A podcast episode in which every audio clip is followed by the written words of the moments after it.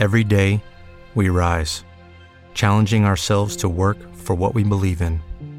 At U.S. Border Patrol, protecting our borders is more than a job, it's a calling. Agents answer the call, working together to keep our country and communities safe. If you're ready for a new mission, join U.S. Border Patrol and go beyond. Learn more at cbp.gov/careers. With Lucky Land slots, you can get lucky just about anywhere. Dearly beloved, we are gathered here today to. Has anyone seen the bride and groom? Sorry, sorry, we're here. We were getting lucky in the limo and we lost track of time. No, Lucky Land Casino, with cash prizes that add up quicker than a guest registry. In that case, I pronounce you lucky. For free at LuckyLandSlots.com. Daily bonuses are waiting. No purchase necessary. Void prohibited by law. 18 plus. Terms and conditions apply. See website for details. Aquí está la pregunta con la que el Señor me ha estado desafiando. Si mi amor fuera medido por la hospitalidad, ¿qué tan grande sería mi amor? La hospitalidad cristiana es una evidencia del amor cristiano y es por eso que no es una opción. Tenemos que abrir nuestros corazones y nuestros hogares si vamos a mostrar el amor de Cristo. Estás escuchando a Viva Nuestros Corazones con Nancy de Moss Wolgamoth en la voz de Patricia de Saladín.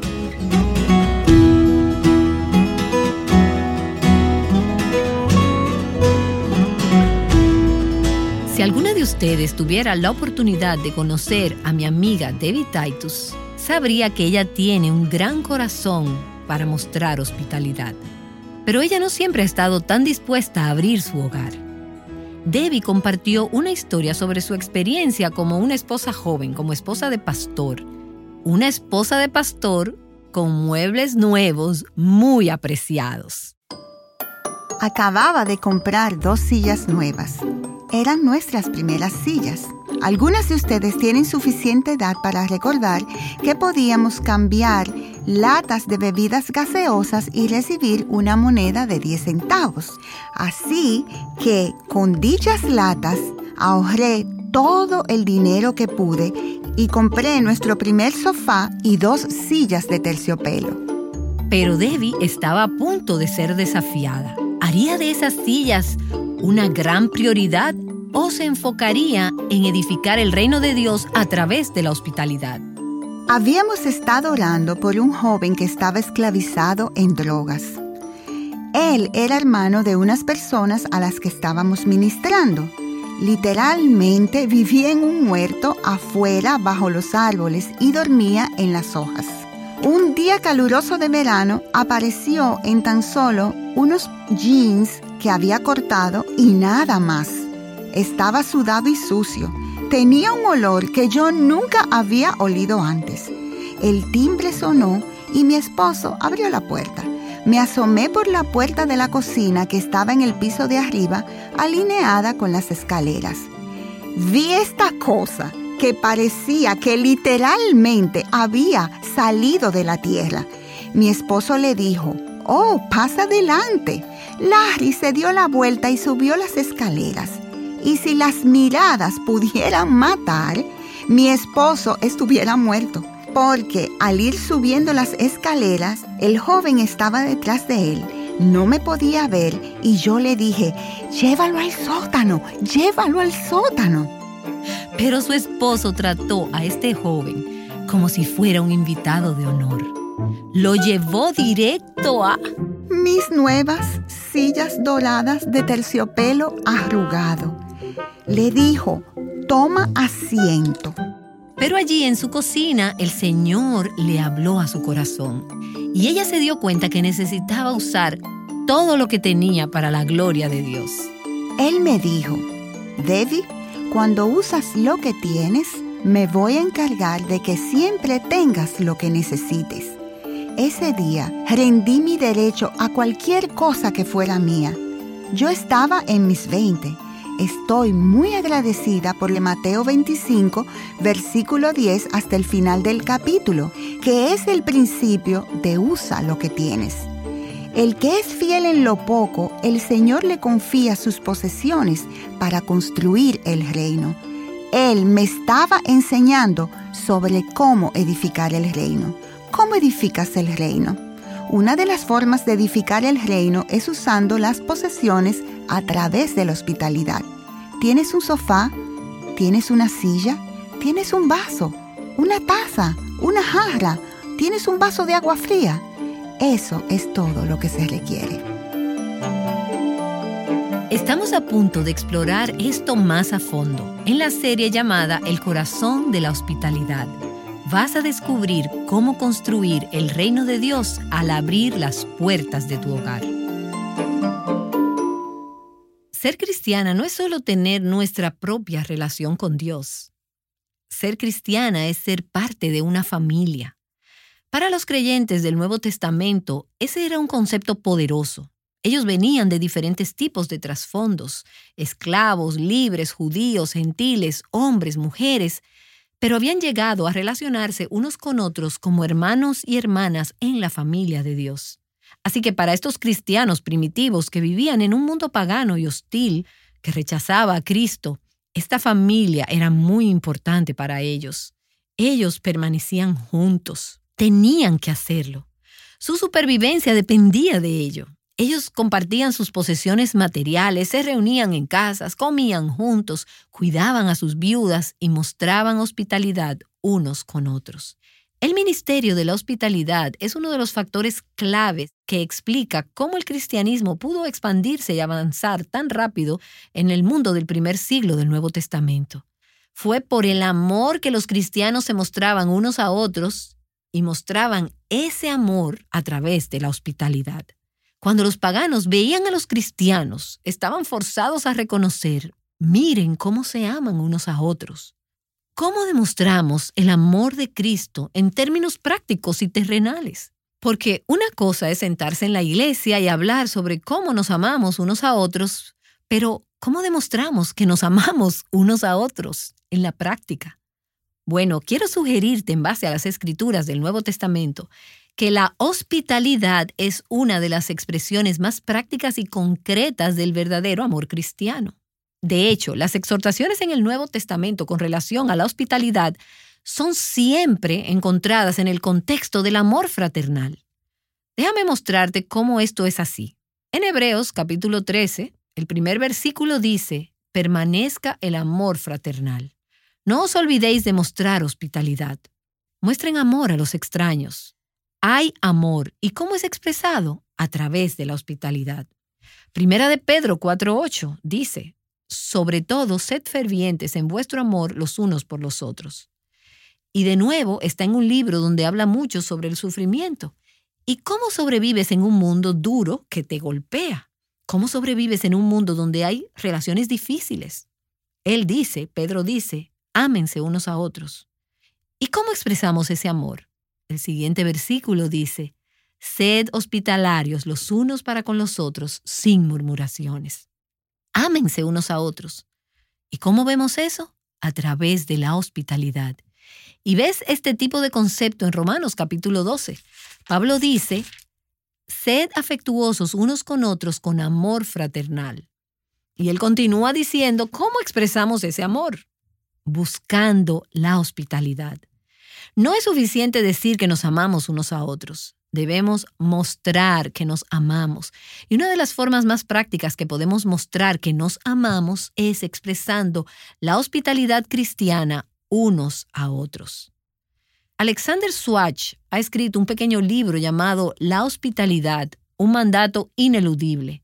Y él dice, la hospitalidad encarna el amor de una manera particularmente personal y sacrificial. A través del ministerio de la hospitalidad compartimos nuestras posesiones más preciosas. Compartimos nuestra familia, nuestro hogar, finanzas, comida, privacidad y tiempo. En realidad compartimos nuestras vidas. A menos que abramos las puertas de nuestros hogares unos a otros, la realidad de la iglesia local como una familia unida de hermanos y hermanas es solo una teoría. Una iglesia fría y poco amigable, hostil, contradice el mensaje del Evangelio. Y no sé tú, pero a través de los años he escuchado a personas decir, No me gusta regresar a esa iglesia porque son poco amigables. Espero que eso no se pueda decir de tu iglesia ni de nosotras como creyentes. Lo que la gente necesita decir cuando nos ve es, ellas son abiertas, se dan a sí mismas. Esto es un estilo de vida para ellas, el abrir sus corazones y sus hogares. Y una de las cosas en las escrituras que ha sido más desafiante para mi propio corazón es aprender que Dios es un Dios hospitalario. Puedes ver en las escrituras que Dios es un refugio. Él es el anfitrión perfecto para aquellos que buscan refugio en su morada. El Salmo 90 nos dice, Señor, a lo largo de todas las generaciones, tú has sido nuestro hogar. Él es el hogar verdadero de nuestro corazón y Él es un Dios hospitalario. Y esta semana pasada descubrí un versículo y estoy segura que lo he leído muchas veces antes, pero nunca había visto ni había pensado en él como en esta semana. Y está en Deuteronomio capítulo 10, versículo 18. La escritura dice que Dios muestra su amor al extranjero dándole pan y vestido. Ahora, si eso no describe hospitalidad, entonces no sé qué lo hará. Dios ama al extranjero y le da comida y vestido. ¿Cuál es la implicación aquí? El siguiente versículo dice, Mostrad pues amor al extranjero, porque vosotros fuisteis extranjeros en la tierra de Egipto. Moisés está diciendo, Dios tuvo cuidado de ti y te trajo hasta su hogar. Él fue hospitalario contigo cuando necesitabas que te cuidaran. Por lo tanto, debes extender ese corazón hospitalario de Dios hacia otros que lo necesitan. Dios es un Dios que recibe al pobre y al necesitado. Él le da la bienvenida al rechazado, Él le da la bienvenida al oprimido, Él le da la bienvenida al que no tiene hogar. Y Él le dice, ven y encuentra un hogar, ven y encuentra descanso, ven y encuentra refugio en mí. De hecho, estoy viendo este tema a través de todas las escrituras. Justo esta mañana en mi tiempo devocional leí el Salmo 65 y allí estaba otra vez. Escucha lo que dice. Cuán bienaventurado es el que tú escoges y acercas a ti para que more en tus atrios. Seremos saciados con el bien de tu casa. Dios es un Dios que nos escoge para acercarnos a Él. Y Él dice, ven a mi casa, ven a vivir conmigo, ven a vivir en mi presencia. La escritura dice que su hospitalidad es supremamente satisfactoria. Vamos a ser satisfechas con la bondad de su casa. Así que Él es un Dios quien inicia la relación. Nosotras no lo escogimos, Él nos escogió. Él es un anfitrión que se extiende a sí mismo hacia nosotras y Él desea y busca una relación con nosotras. Y no solo nos dice, ven a mi casa, Él dice, ven a ser parte de mi familia. Es el ministerio de adopción. Él nos adopta en su familia y dice, no quiero que sean extraños, quiero que sean mis hijos y mis hijas, que sean parte de mi familia. Y todas estamos familiarizadas con el Salmo 23 y la imagen de Dios como un pastor. Pero en la segunda parte de este salmo vemos una imagen de Dios siendo un anfitrión clemente, el corazón hospitalario de Dios. En el versículo 5 dice, Tú preparas mesa delante de mí como anfitrión. Él nos alimenta, Él prepara una comida para nosotras, Él nos nutre, Tú preparas mesa delante de mí en presencia de mis enemigos. Y estoy segura, me siento segura cuando estoy en su mesa.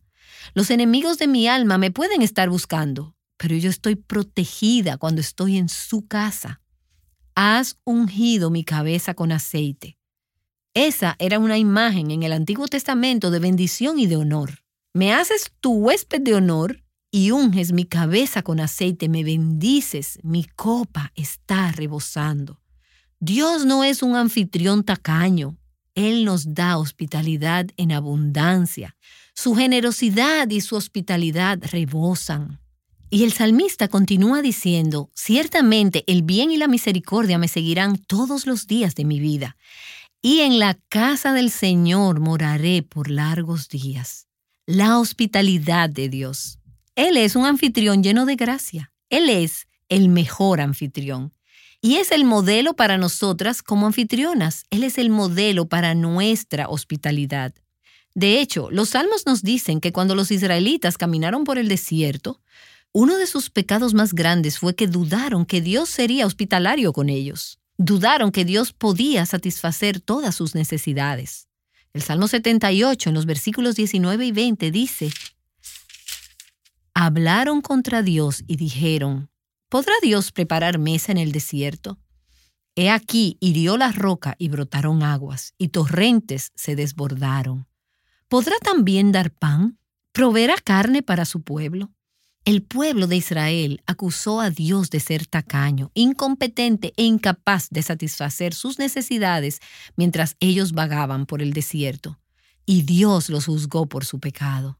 Y ese pasaje continúa diciendo en los versículos 21 al 25, Por tanto, al oírlo el Señor se indignó, porque no creyeron en Dios, ni confiaron en su salvación. Sin embargo, dio órdenes a las nubes arriba y abrió las puertas de los cielos hizo llover sobre ellos maná para comer y les dio comida del cielo. Pan de ángeles comió el hombre. Dios les mandó comida hasta saciarlos. Este pasaje está diciendo, Dios fue un anfitrión generoso y lleno de gracia con su pueblo. Y el pecado del pueblo fue dudar de su hospitalidad. ¿Puede Dios realmente satisfacer nuestras necesidades? Es como si el salmista y Dios estuvieran diciendo, es inimaginable que Dios sea otra cosa que siempre generoso y lleno de gracia. Y esto me dice a mí que es inimaginable que nosotras que tenemos su nombre seamos otra cosa que no sea siempre generosas y llenas de gracia. Su hospitalidad es el modelo para nuestra hospitalidad. Y puedes ver este tema a través de todo el Antiguo Testamento. Los profetas del Antiguo Testamento hablaban de una esperanza de una esperanza que aún estaba por venir. Era un día cuando ellos preveían y Dios les había revelado que un día Él iba a actuar como un anfitrión generoso al final de los tiempos, al preparar un banquete eterno y atender a su pueblo Israel en ese banquete. Y puedes ver que varios profetas hacen referencia a esto. Al profeta Isaías le fue revelado que este banquete no solo sería para los judíos, sino para todos los pueblos, los gentiles serían incluidos. Dios iba a abrir esta mesa y abrir este banquete, no solo para su pueblo escogido, sino que Él escogería a otros quienes serían también bienvenidos en ese banquete. Y leemos en Isaías 25, versículo 6. Y el Señor de los ejércitos preparará en este monte para todos los pueblos un banquete de manjares suculentos, un banquete de vino añejo. Es un banquete eterno, y tú estás invitada. Esta es la esperanza que les dio a los judíos el concepto de la hospitalidad, que ellos debían ser hospitalarios así como Dios es hospitalario. Dios ha creado un hogar eterno para nosotras, el lugar donde ese banquete eterno se llevará a cabo. Y la escritura dice en 2 Corintios capítulo 5, de hecho, sabemos que si esta tienda de campaña en que vivimos se deshace, y él está hablando de nuestros cuerpos terrenales, de nuestros hogares terrenales, tenemos de Dios un edificio, una casa eterna en el cielo, no construida por manos humanas. Mientras tanto suspiramos, anhelando ser revestidos de nuestra morada celestial. Todas tenemos un corazón que anhela llegar al hogar, tenemos estos cuerpos, tenemos estas casas físicas en las que vivimos, pero no son suficientes. Son débiles y frágiles, están muriendo, pero tenemos la esperanza de vivir en un hogar eterno que Él ha construido para nosotras, donde Él será nuestro anfitrión en su presencia por toda la eternidad. Y algo increíble sobre nuestro Dios es que Él nos ha invitado a ir a su hogar y vivir con Él para siempre. ¿Te puedes imaginar invitar a alguien a venir y a vivir en tu casa contigo para siempre? Sin embargo, pienso en el corazón de Dios.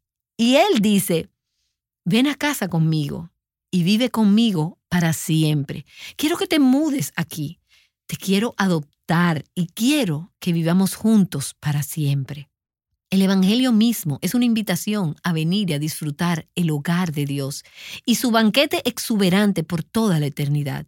Así que cuando se nos manda a ser hospitalarias, se nos está diciendo que mostremos al mundo cómo es Dios. Él es hospitalario. Él es un anfitrión lleno de gracia. Él es un anfitrión generoso. De la misma manera, nosotras debemos extender su corazón a los demás. Y como ves, nuestra meta, nuestro propósito, nuestro llamado como mujeres de Dios es mostrar al mundo cómo es Dios, dar al mundo una opinión correcta de Dios. Y algo a lo que necesitamos regresar, y se ha perdido por mucho tiempo en nuestros tiempos, es este corazón de hospitalidad, este ministerio de la hospitalidad, el abrir nuestros hogares, el abrir nuestros corazones, el abrir nuestras vidas a otras personas. No estar tan consumidas con nosotras mismas, sino ser siervas desinteresadas, el atender a otros así como Él ha hecho con nosotras. Y tenemos en la Escritura muchos ejemplos terrenales y físicos de realidades eternas. Y esta es una de las más poderosas. La hospitalidad visible en la tierra es para apuntar a las personas a lo invisible y mostrarles el corazón hospitalario de Dios. Cuando extendemos nuestra hospitalidad a los extraños, a invitados, a extranjeros, a aquellos que están solos, a los marginados, a los que tienen necesidades de diferentes formas. Lo que estamos haciendo es crear en las personas un hambre por ese banquete eterno. Estamos haciendo que añoren ser parte de la familia de Dios. Estamos creando un ambiente que les da una probadita de esas realidades eternas y lo que está disponible para ellos a través de Dios, el anfitrión lleno de gracia. Y tantas personas hoy en día no tienen concepto de lo que es un hogar, de qué es un lugar donde pertenecer, de seguridad, de descanso, de refugio.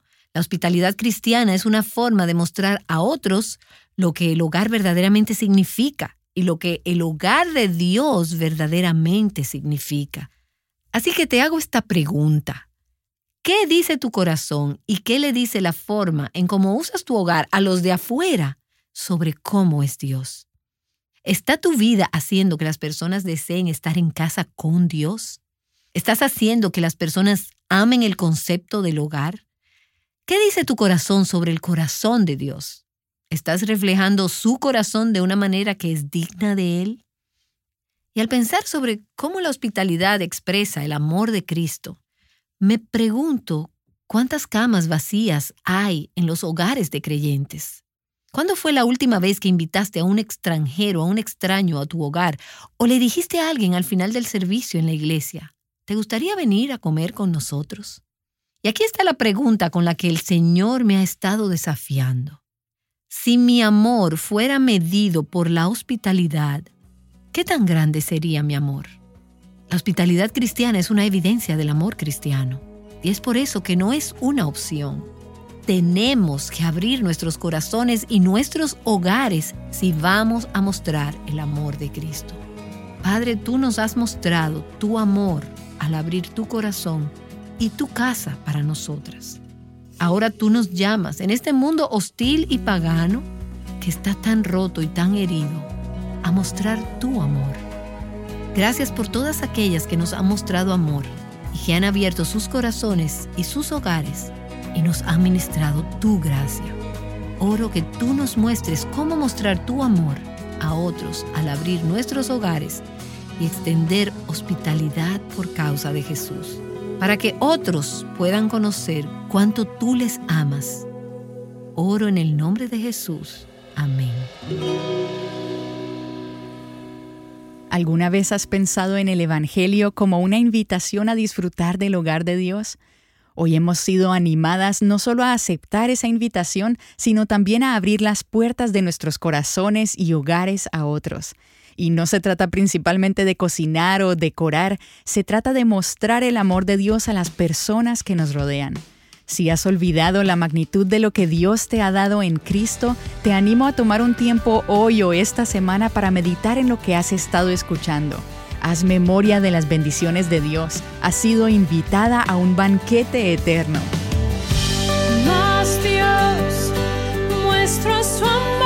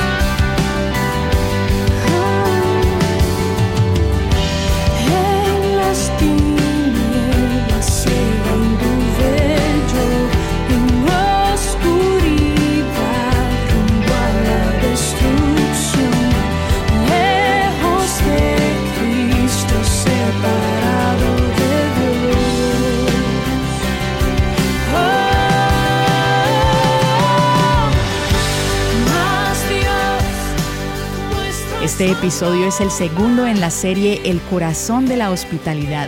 Todas necesitamos escuchar mensajes como este de vez en cuando porque es fácil desviarnos en medio de las muchas ocupaciones y cerrar nuestros hogares en lugar de abrirlos. Es nuestra oración que la palabra de Dios se haga vida en ti y en tus decisiones diarias. Aquí en Aviva Nuestros Corazones constantemente escuchamos testimonios sobre cómo Dios está usando contenido como este para alcanzar a muchas mujeres.